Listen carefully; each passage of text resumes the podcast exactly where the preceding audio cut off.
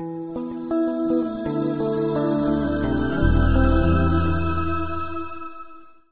texto de hoje é João, capítulo 17, do verso 14 ao verso 16. E o meu propósito é o de falar sobre a identidade da igreja, tal como é formada a partir da mensagem de Cristo.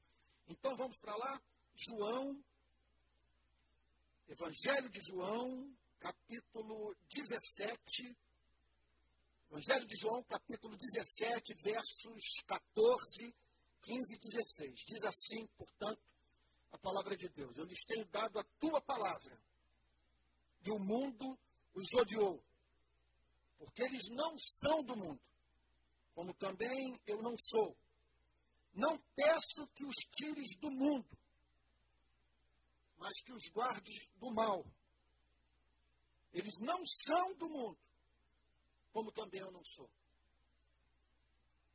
Pai Santo, unge a tua luz e tua verdade, para que entendamos o sentido do texto, entendamos com a mente, entendamos com o coração, que possamos divisar a beleza da verdade, nos comovermos com ela e sermos transformados pela tua graça. Perdoa o nosso desamor, nossa indiferença, nossa infrieza, nossa obtusidade. Perdoa-nos pelas áreas de nossas vidas nas quais há resistência à tua palavra. Não nos deixe cair em tentação, Senhor. Livra-nos do mal. Somos terrivelmente tentados manhã, tarde e noite. Teu é o reino, o poder e a glória para sempre. Por isso nós oramos. Amém. Verso 14. Eu lhes tenho dado a tua palavra. Portanto, nós nos deparamos nesse verso com uma das definições da igreja, das mais basilares. A igreja é a comunidade da palavra. Eu lhes tenho dado, diz o Senhor Jesus, a tua palavra. Note que é o Senhor Jesus orando e os discípulos atentos. Cristo faz essa oração em voz alta. E os discípulos registram o conteúdo do que Jesus está dizendo para o Deus Pai. E, como parte dessa súplica, o verso 14, no qual Cristo apresenta ao Pai, como base da sua oração, um fato referente à vida de toda e qualquer igreja.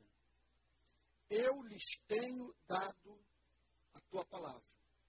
Para ser igreja de Cristo, portanto, tem que ser, permita-me declarar uma obviedade, uma comunidade da palavra. Portanto, trata-se de uma comunidade que foi objeto do recebimento da verdade que o Pai incumbiu a Cristo de comunicar ao seu povo. Não temos como mensurar esse privilégio. Entendo o que estava acontecendo naqueles dias.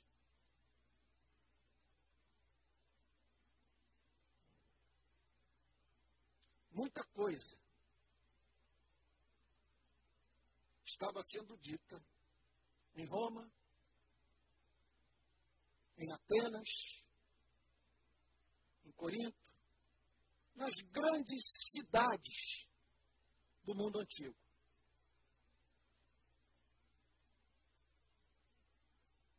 Agora, a partir da Galileia,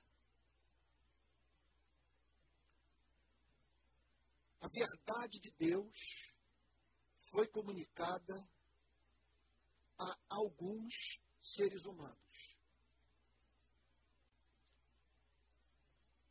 E o que eles receberam da parte de Deus tinha relação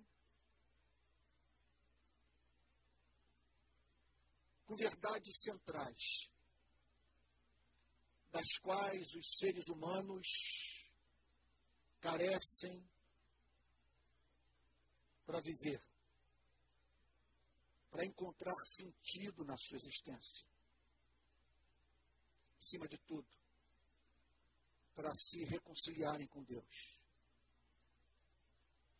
Então, a igreja é a comunidade dos que receberam a luz divina. Conteúdo vivo, proposicional, comunicado, portanto, em frases objetivas da verdade eterna do Criador. Eu lhes dado a tua palavra. Então, o Senhor Jesus poderia ter falado com eles sobre economia. E pela graça comum de Deus, o Espírito Santo tem falado sobre economia, por mais que você não acredite, com alguns pensadores. Cristo poderia ter falado sobre política, poderia ter se adiantado às descobertas do campo da antropologia, da sociologia, e ter formado, portanto, uma comunidade de sociólogos, de antropólogos. Poderia também ter se adiantado à ciência moderna e reunido em torno de si uma comunidade de cientistas. Veja, o que Cristo declara nessa oração é que um grupo de seres humanos que habitava na Palestina do primeiro século recebeu a palavra. Eu lhes tenho dado a tua palavra.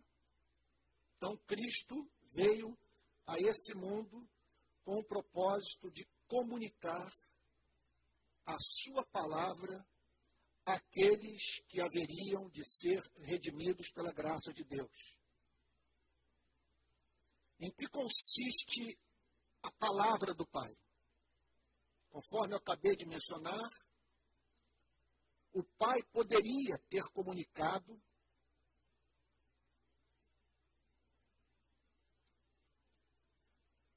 a sua verdade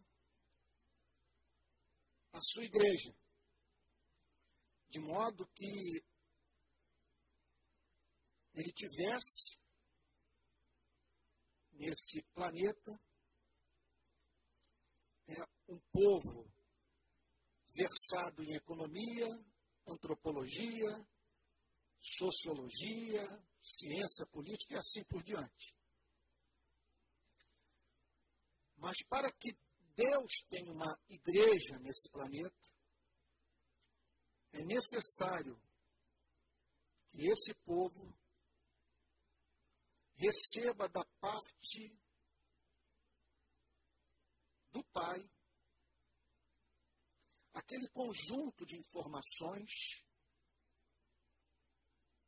por meio das quais os seres humanos podem se reconciliar com o seu Criador. Então, do muito que Deus poderia falar com os seus discípulos no primeiro século.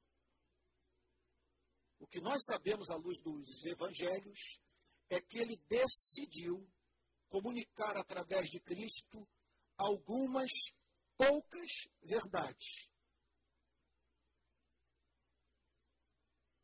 essenciais para que os seres humanos vivam uma vida agradável a Deus. Essa igreja pode sair, do ponto de vista da atuação dos seus discípulos, dos discípulos de Cristo, dos seus membros, para fazer sociologia, antropologia, ciência política, tal como fez. Mas nós não teremos jamais igreja sem que homens e mulheres conheçam o conteúdo da mensagem de nosso Senhor e Salvador Jesus Cristo, a sua palavra. Agora, em que consiste esta palavra? Eu lhes tenho dado a tua palavra. E essa palavra, embora tenha implicações práticas para todos esses campos de conhecimento que eu acabei de mencionar, seu objetivo é reconciliar os seres humanos com o seu Criador.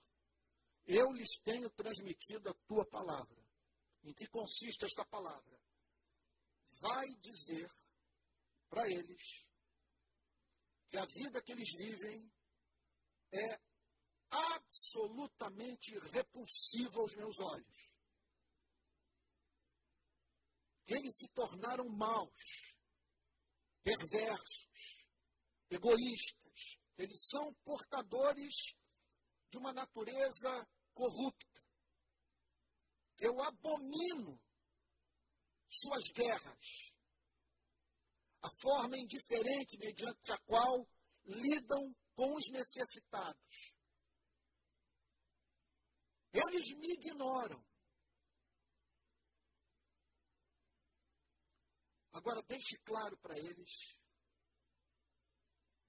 que eu os amo. Que é meu desejo, em vez de destruí-los, perdoá-los. E transformar rebeldes em filhos e filhas. Peça, portanto, que eles deponham armas. Em meu nome, declare que é da vontade do Rei do Universo que a rebelião chegue ao fim. E para isso, eu o enviei. Porque o que fizeram é tão repulsivo aos meus olhos que é necessário que um ser humano morra pelos pecados dos rebeldes. Eu enviei para isso. Para cumprir a função de cordeiro. Eles conhecem essa linguagem, pelo menos o grupo original a partir do qual essa mensagem será comunicada a todo o planeta. Eles estão familiarizados com a mensagem, com a figura do Cordeiro. Diga para eles que você é o Cordeiro. E que para salvá-los, para redimi-los, eu enviei o meu único filho. Eu lhes dei o meu bem maior. O que eu peço agora é que eles se arrependam, que eles creiam nesse sacrifício, sejam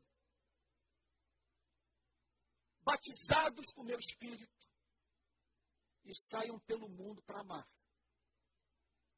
para revelar o meu caráter, dando provas cabais de que cessaram com a rebelião. basicamente essa mensagem do Evangelho. Quando Jesus diz, eu lhes tenho dado a tua palavra, o que Jesus está dizendo é, Pai, eu revelei o teu caráter a eles, suas intenções, eu deixei claro o que, é que eles precisam fazer para se reconciliarem contigo. Agora, acontece que essa palavra é recebida pela igreja no mundo.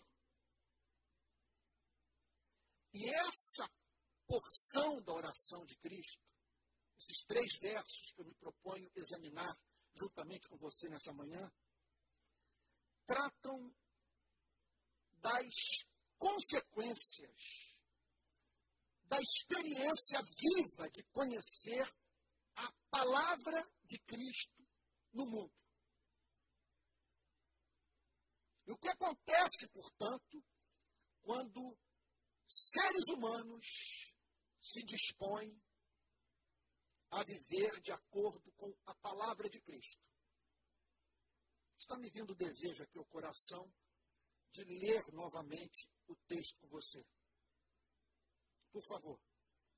Até agora, eu teci um comentário sobre a parte A do verso 14, que diz: Eu lhes tenho dado a tua palavra. Isso é a definição de igreja. É a comunidade dos que receberam a verdade do Pai, tal como foi comunicada por Cristo. E o mundo os odiou. Porque eles não são do mundo, como também eu não sou. Não peço que os tires do mundo, mas que os guarde do mal. Eles não são do mundo, como também eu não sou. Portanto, o que o Senhor Jesus tem a dizer ao Pai, nos versos 14, 15 e 16, é que esse povo que recebeu a palavra, que assimilou, acolheu, deu guarida ao Evangelho,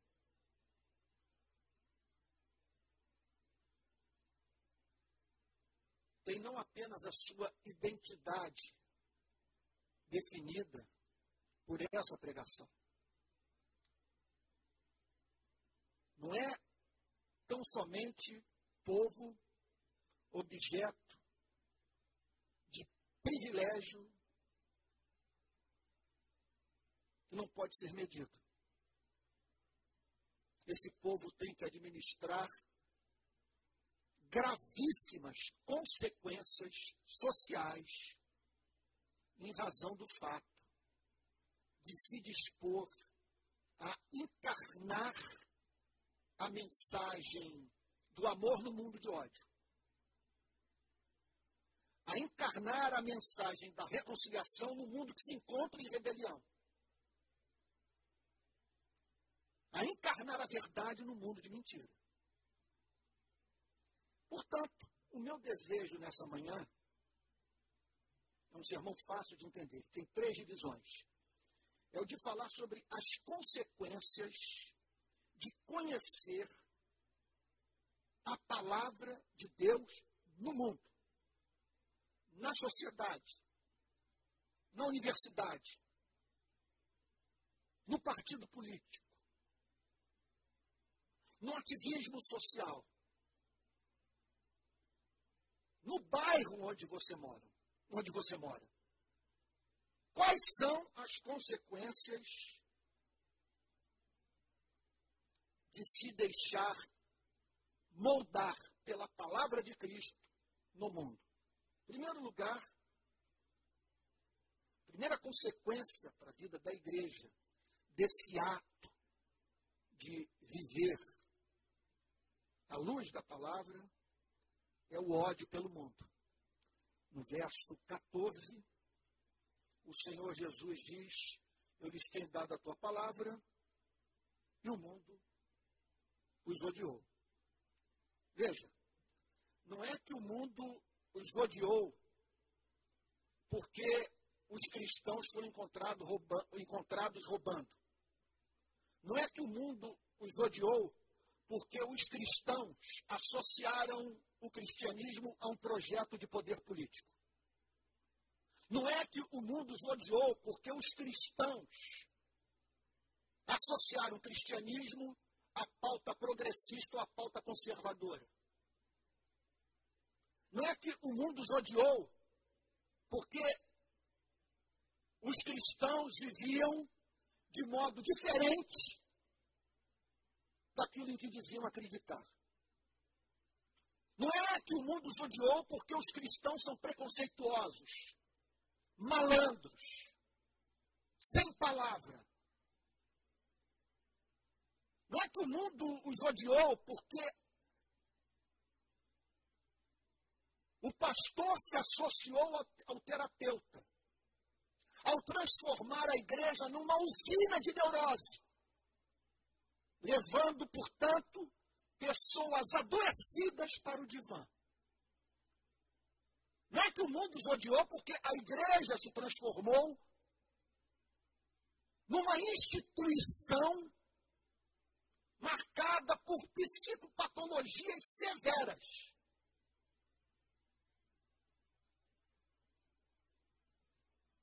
Em razão da culpa que é capaz de introjetar no espírito humano. Jesus está, nesta passagem, declarando que essa igreja foi objeto do ódio do mundo, ódio do mundo, em razão do fato de ter crido na palavra e encarnado a palavra. O que o Senhor Jesus, portanto, está dizendo é que é impossível essa igreja, ao reproduzir a vida de Cristo, não ser perseguida. Agora, note que naquele contexto, aqueles primeiros anos nos quais o Senhor Jesus estava comunicando a sua palavra aos discípulos, essa perseguição não foi uma perseguição pagã ou levada a cabo por ateus e agnósticos. Quando o Senhor Jesus declara que o mundo os odiou, é claro, ele está fazendo uma profecia acerca do que os seus discípulos haveriam de enfrentar no mundo inteiro, em todas as culturas. Se essa igreja for igreja num país conservador de direita, ela será perseguida pelos conservadores de direita. Se essa igreja for igreja num país comunista, ela será perseguida pelos comunistas.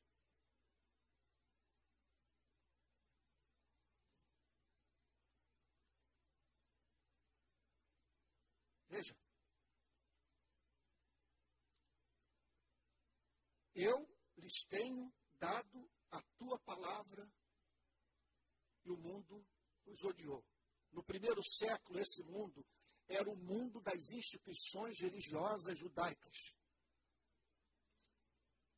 O Senhor Jesus faz essa declaração há poucas horas da sua prisão, levada a cabo pelo pastor Batista, na companhia do pastor presbiteriano, do metodista, do pentecostal, do bispo.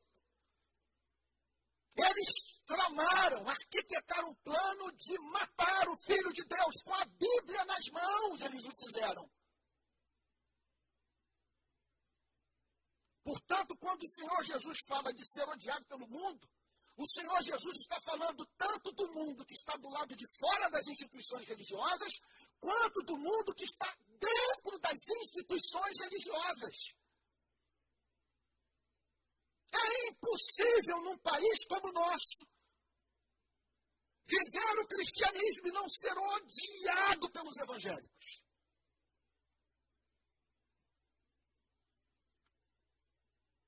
Eu lhes tenho dado a tua palavra e o mundo os odiou. O que faz o mundo odiar a igreja? sem a mínima dúvida, o seu exclusivismo. Especialmente em culturas relativistas.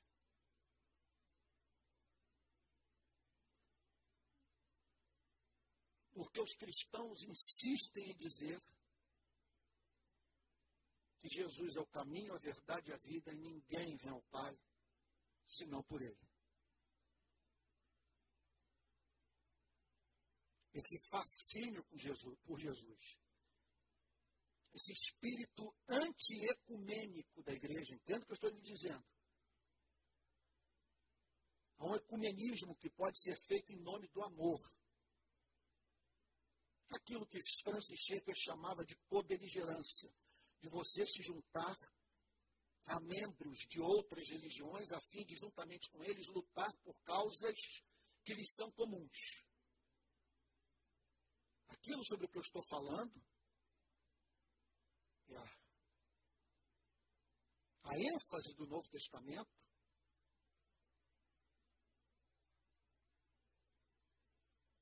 no amor exclusivo pela pessoa bendita de Jesus Cristo.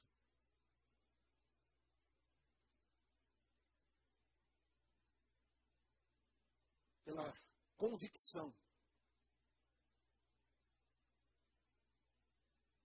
que ninguém jamais falou sobre Deus como Cristo falou. Cristo é inigualável. É claro que nós também somos odiados pelo mundo em razão do fato de sermos intransigentes em relação a valores morais que não negociamos.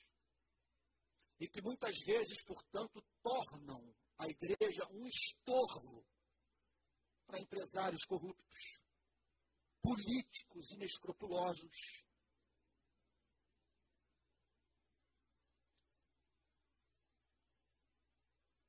e homens e mulheres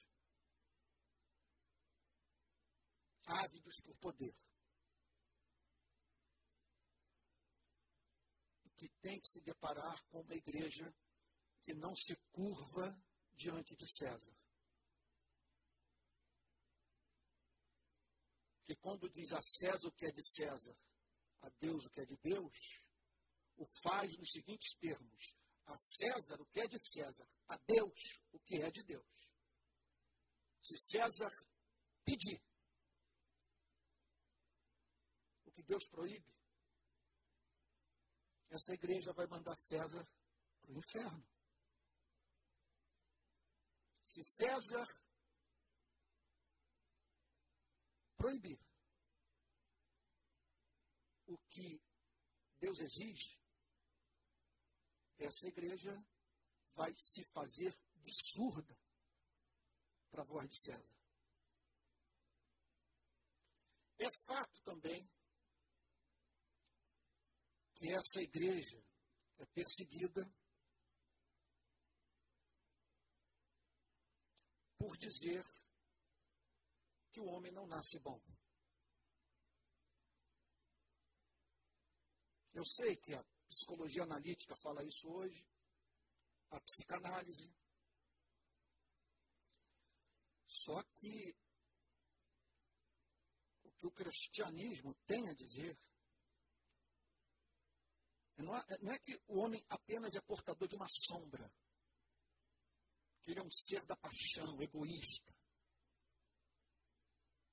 que ele mente, que ele é agressivo, que ele é fazedor de guerras. O cristianismo tem a dizer que esse comportamento é repulsivo para Deus. E os que não se arrependerem da sua maldade terão que prestar contas diante de Deus dos seus maus caminhos. Não tem como um não regenerado ouvir uma mensagem como essa e não se indignar com a igreja. Então a igreja, ela sempre será perseguida em razão do seu compromisso com o amor e do seu compromisso com a verdade. E não pense que ao se comprometer com o amor e a verdade, essa igreja agradará, agradará a todos. Se ela for comprometida com o amor ela vai desagradar a conservadores e progressistas, a homens e mulheres de mentalidade de esquerda e de direita, se ela for comprometida com a verdade, ela identificará o ovo da serpente na direita e na esquerda, no conservadorismo e no progressismo. Em segundo lugar, estou falando das consequências de se viver a palavra no mundo. O que acontece com essa igreja? Em segundo lugar, essa igreja será emancipada do mundo. Olha o que, é que diz os versos 14 e 16. Eu lhes tenho dado a tua palavra e o mundo os odiou, porque eles não são do mundo, como também eu não sou. Verso 16. Eles não são do mundo, como, como também eu não sou. O Senhor Jesus repete no verso 16 a declaração do verso 14. A boca fala do que o coração está cheio, e isso vale para Jesus também. Seu coração está cheio dessa verdade. Eu não sou do mundo. Pela tua palavra, eles se conectaram a mim, eles passaram a ter as minhas ambições. E, portanto, eles não são do mundo também. E o que é o mundo? O mundo é o mundo dos homens, mas mais do que o mundo dos homens. É o mundo dos homens que forjaram uma cultura que julgam que é capaz de viabilizar a vida em sociedade. Freud diz no Mal-Estar na Civilização que o produto final da civilização é a neurose. Porque não dá para viver em sociedade sem promulgarmos leis que nos impedem de ser o lobo do próximo. Como diz Thomas Hobbes, o homem é o lobo do homem. Essas leis nos protegem uns dos outros não muda a natureza de lobo, mas não permite que levemos a cabo impunemente o nosso desejo de devorar o próximo a fim de promover a nossa felicidade. Agora, o problema é que essa cultura não é a cultura, lembrando aqui de Agostinho, da cidade de Deus. É a cultura da cidade dos homens. Forjada a partir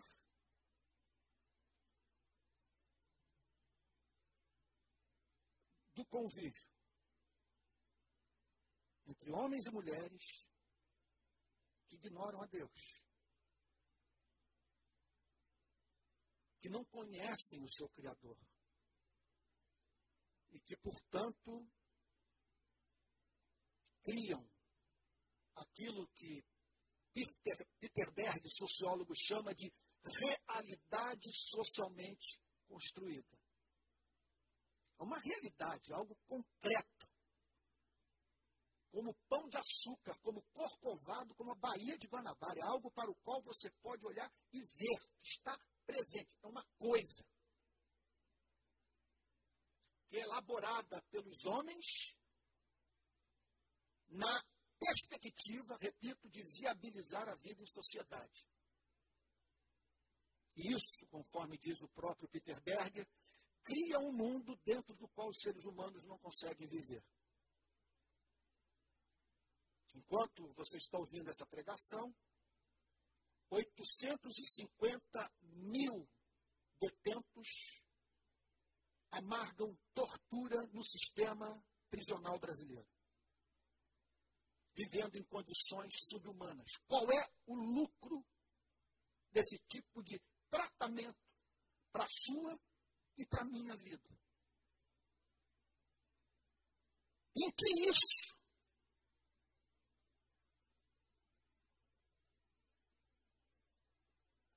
revela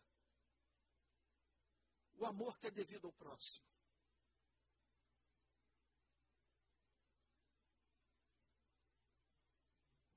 Mundo. É o mundo que trata com indiferença o seu Criador. É um mundo que trata com indiferença aqueles que foram feitos à imagem e semelhança do Criador. Uma outra característica deste mundo é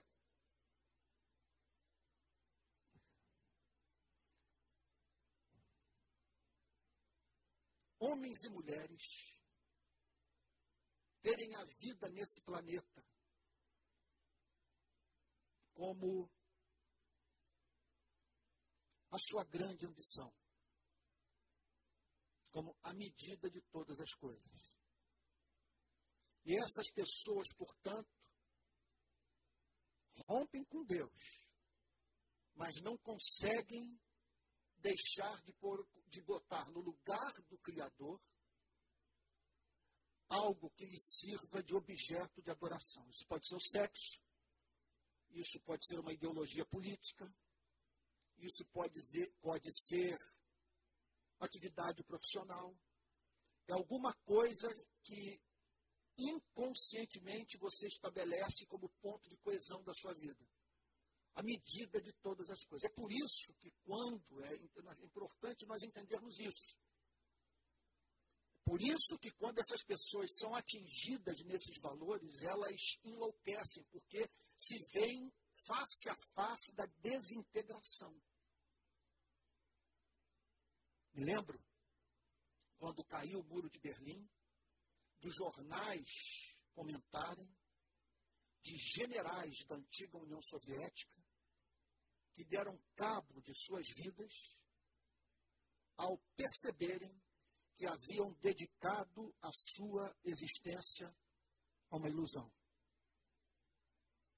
O mundo.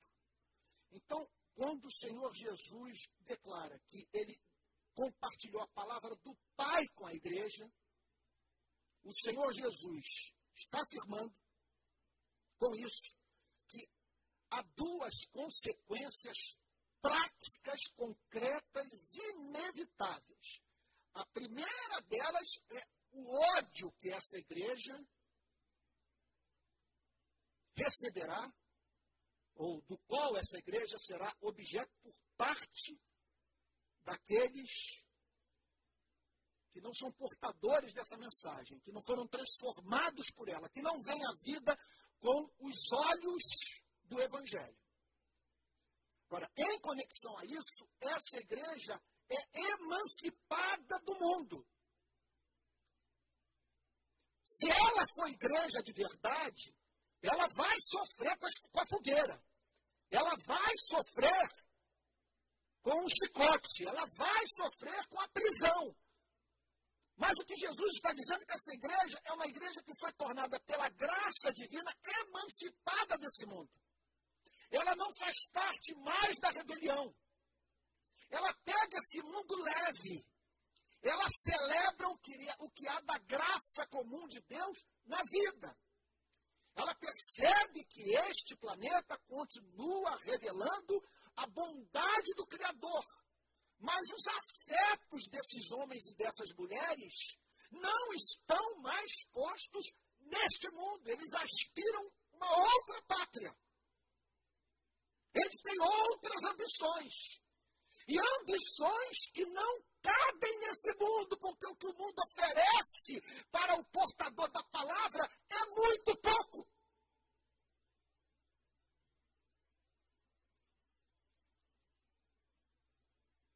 Eles não são do mundo como eu não sou do mundo. Então, eles não se deixam marionetar pelo mundo. Eles não são pautados pelo mundo. Eles não conseguem se encaixar em nenhum movimento. Eles não fecham incondicionalmente com nenhum partido, com, nenhuma ideologia humana, com nenhuma filosofia de história ou filosofia moral. Eles são os cristãos não fazem parte deste mundo e o mundo não entende como que essa gente é capaz de banalizar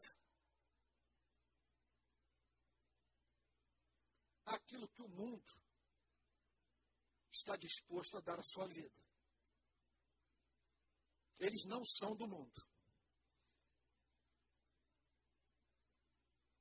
Meu Deus, é muita coisa que poderia ser falado sobre isso. Terceiro e último ponto. Eu já disse que a igreja é a comunidade da palavra. Receber essa palavra significa receber essa palavra no mundo. Receber a palavra de Deus no mundo tem suas consequências. A primeira, essa igreja passa a ser odiada pelo mundo. Segundo, essa igreja é emancipada do mundo.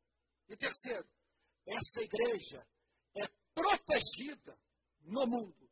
Por isso que o verso 15 diz: Não peço que os tires do mundo, mas que os guarde do mal. Eu não peço que os tires do mundo. O mundo de ódio, o mundo que vai perseguir a igreja, o mundo que usará o Estado e as instituições religiosas para matar os teus profetas. Mas eu peço que o Senhor não nos tire do mundo. Por quê? Porque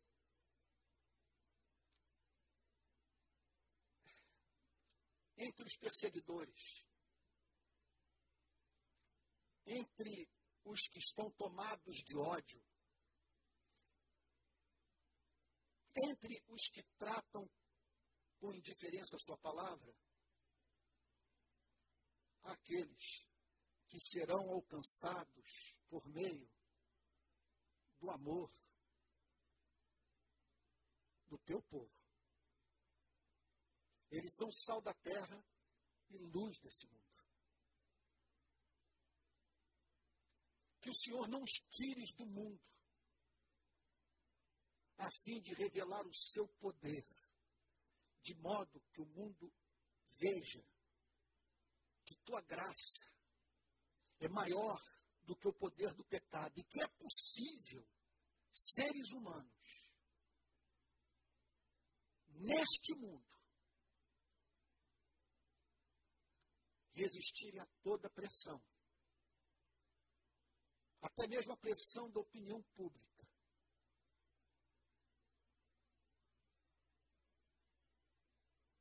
Não estando dispostos a negociar os seus valores. E meu ao ódio, não perderem o ser. E pai. E assim se estabelecerá possibilidade do Senhor revelar a sua glória por meio desse povo odiado. Não peço que os tires do mundo, mas que o Senhor os livre do mal. Então, por um lado, o chamado para que o Pai não abrevie a vida dos convertidos. Porque algo a ser feito através deles no mundo. É claro que há uma implicação ética também. Porque qual é a tentação dessa igreja? Sabe? A tentação é nós permanecermos nesse espaço. Aqui, no caso da, da no Rio de Janeiro, é nós usarmos esse espaço, esse terreno privilegiado, com a visão da Pedra da Gávea, frequentarmos as casas uns dos outros, há entre nós pessoas que têm casa de campo, casa de praia. E acharmos maravilhoso, nós desfrutarmos dessas bênçãos que são subproduto da vida em igreja e não há nenhum problema com elas. Agora, o que acontece é que essa igreja vive numa cidade na qual há mais de mil favelas. Uma cidade subjugada pelo crime organizado. À mercê de políticos inescrupulosos e parte de uma liderança religiosa canalha. Como que o Rio de Janeiro tem sido exportador de heresia?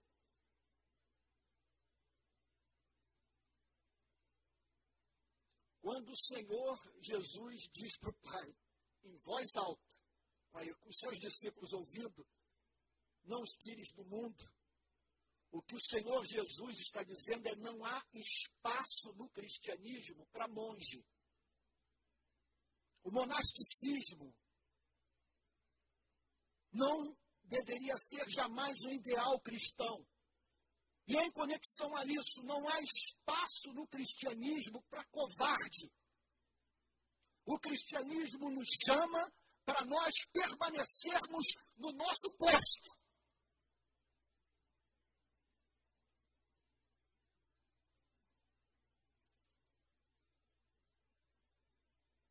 Ainda que isso nos seja custoso. Então, essa igreja que recebeu a palavra e a encarna no mundo, não cedendo à perseguição, é uma igreja que sempre contará com a proteção divina. Não pense que os tires do mundo, mas que os guardes do mal. Há uma discussão entre os estudiosos nesse texto sobre o significado da palavra mal. Se Jesus está falando aqui sobre o mal como conceito, ou o mal como pessoa. Dos livros que eu estudei, dos comentários bíblicos que consultei, é, todos declaram que o Senhor Jesus está falando aqui sobre o maligno forças inteligentes que operam nesse planeta, que insuflam esse ódio, dentro e fora das, instituições religiosas.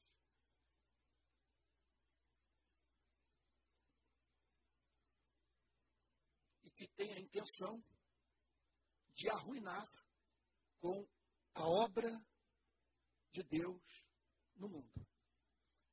Que o Senhor os guarde do mal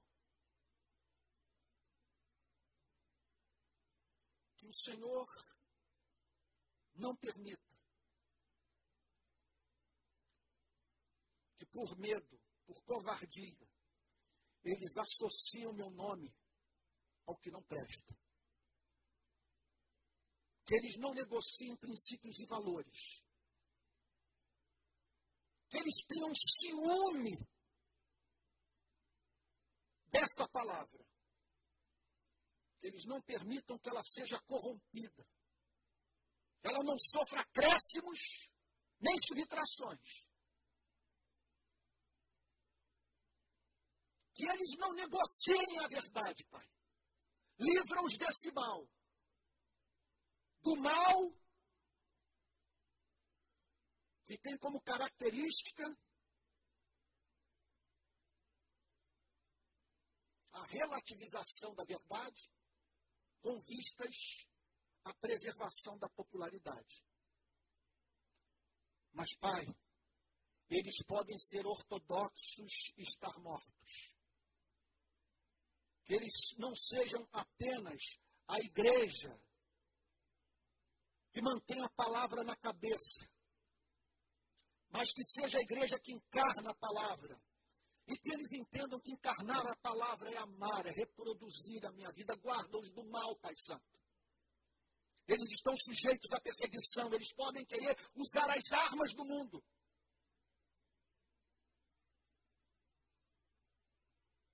Portanto, igreja é a comunidade da palavra, que recebeu a palavra do Pai através de Cristo no mundo. Isso tem três consequências. Ela será odiada pelo mundo, ela será emancipada do mundo e ela será protegida do mundo. Portanto, ela não deve temer. Ela não vai fugir da confrontação, ela vai estar nas favelas. Ela, se necessário for, vai estar fazendo lobby, lutando pela justiça e pelo direito. Ela vai estar disseminando a mensagem, abrindo grupos pequenos, formando discípulos.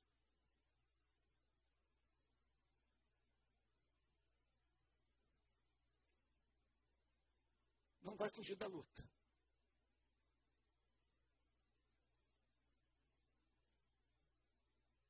E sempre Deus haverá de ter nesse planeta esse povo que é guardado pelo próprio Deus que revela a beleza de Deus no mundo. Irmãos queridos, permita-me concluir com algumas aplicações práticas do que foi falado. Igreja, repito, comunidade da verdade que recebeu a verdade no mundo. O que significa ser odiada pelo mundo, ser emancipada do mundo e guardada pelo Pai no mundo. É o que esses três versos nos ensinam. Ok? Vamos para as consequências práticas. Em primeiro lugar, não se surpreenda quando o mundo lhe conferir o sinal de autenticidade. Quando você perceber que não tem acesso a todas as denominações evangélicas do país, que você é objeto da perseguição até mesmo dos de dentro, dê glória a Deus por isso. Isso é sinal de autenticidade. Se tem gente do lado de fora da igreja que odeia, por você não ser suficientemente progressista, não ser suficientemente conservador, por mais parecer com esquizofrênico. E ter se tornado, portanto, um enigma para as pessoas que não entendem o funcionamento da sua cabeça. Porque as coisas do espírito são loucuras para o natural. E por isso você é perseguido, dê glória a Deus por isso, porque você está recebendo o selo da autenticidade. É impossível viver o cristianismo e não contrair inimizades. Segunda aplicação prática. Põe os seus afetos no céu. Eu não sou do mundo. E eles também não são. Façamos uma pergunta, você e eu. Para quem nós estamos trabalhando? A quem nós estamos servindo? pergunta central. Que você viva como quem aguarda novos céus e nova terra. Terceira aplicação prática: creia na fidelidade divina.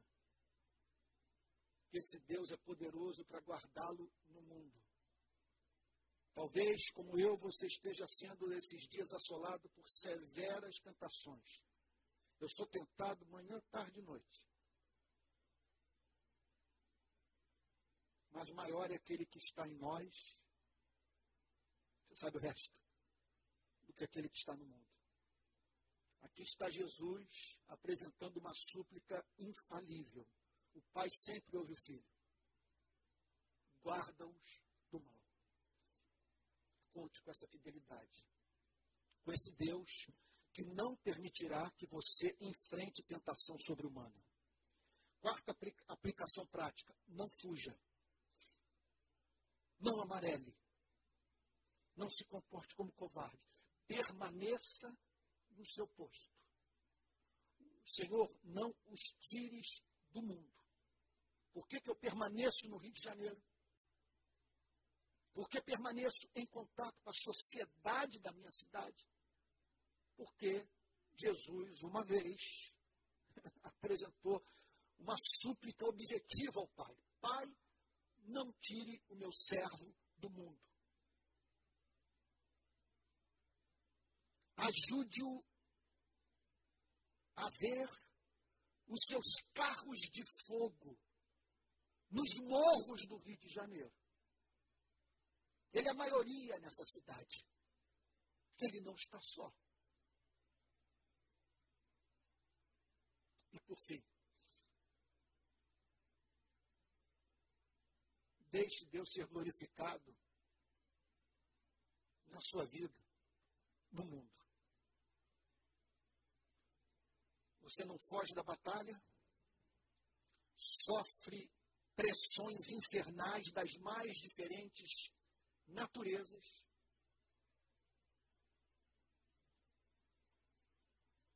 E não perde o ser, não perde a doçura. Ninguém, por exemplo, em rede social, consegue fazer um print de uma declaração sua insultando alguém, como consequência de, de uma tentativa de revidar a ofensa re recebida. E por que você não faz? Embora pudesse fazer e muito bem feito. Embora conhecendo os segredos das vidas das pessoas, que você não os torna públicos. Porque você teme a Deus.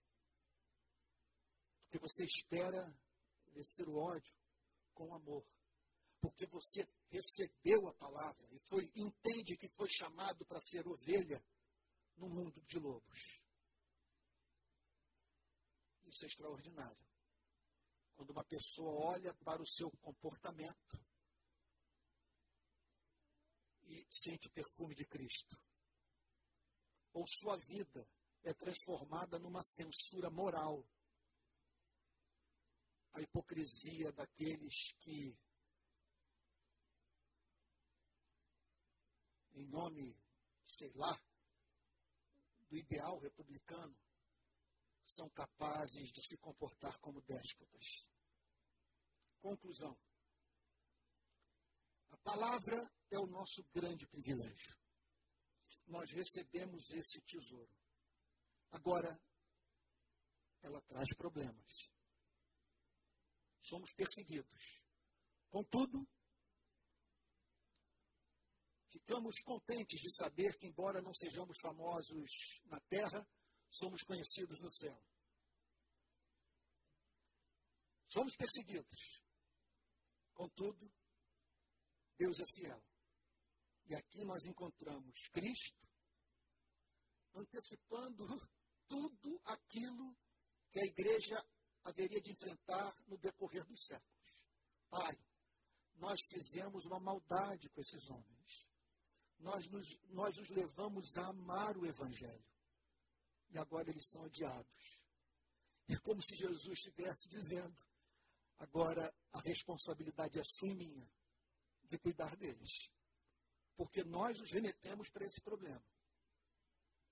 Eles estão dispostos a dar sua vida por nós. E a nós nos cabe ajudá-los nesse sonho. Vamos orar? Pai Santo. Que texto maravilhoso. Estamos profundamente comovidos.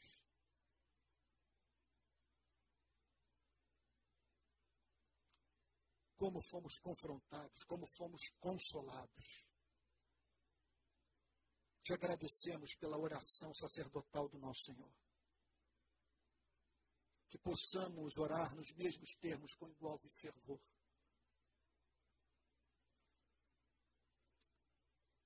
Peço nessa manhã que o Senhor fortaleça todos.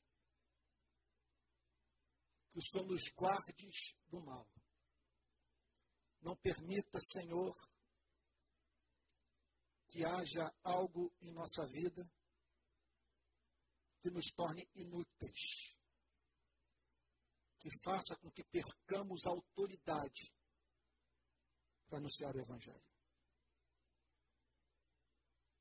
traz refrigério aos que estão enfrentando tentações severas em suas vidas. Consola-os, Senhor. E renove em seus corações o mais ardente amor por Cristo no nome de quem oramos com perdão dos nossos pecados. Amém.